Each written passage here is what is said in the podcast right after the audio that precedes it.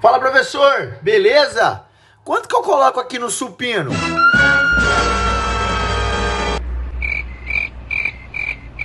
Errou! de cada lado. Sei, eu sei. Ninguém te ensinou na faculdade como achar o peso do teu aluno.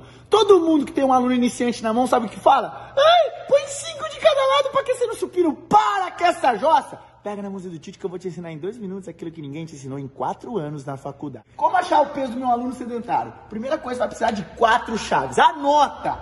Peso, idade do teu aluno, gênero e o IFMR do exercício. Eu sei, isso aqui nunca ninguém te falou na faculdade. Se você ouviu falar, ninguém te, te ensinou como usar. Se você quiser essa tabela aqui, cai para dentro do grupo do Telegram, é só clicar no perfil do Fisiologia na Prática, lá no perfil você vai ver e vai cair para dentro do grupo do Telegram. Mas vem cá que eu vou te ensinar. Vamos supor que eu estou lidando com um homem sedentário de 27 anos, peso corporal de 100 quilos para ficar fácil.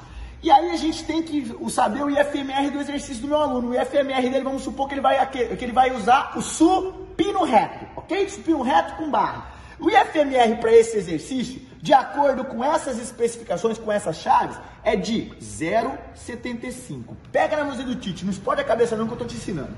Ou seja, isso quer dizer que ele pega no supino, para uma repetição máxima, 75% do peso corporal. O que, que isso quer dizer?